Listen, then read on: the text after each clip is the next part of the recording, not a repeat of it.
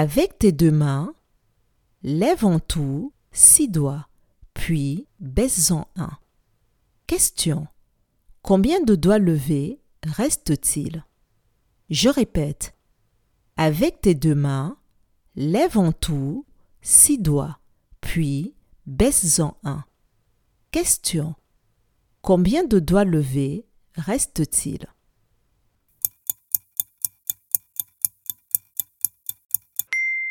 Si avec tes deux mains, tu lèves six doigts et puis que tu en baisses un, il te reste cinq doigts levés.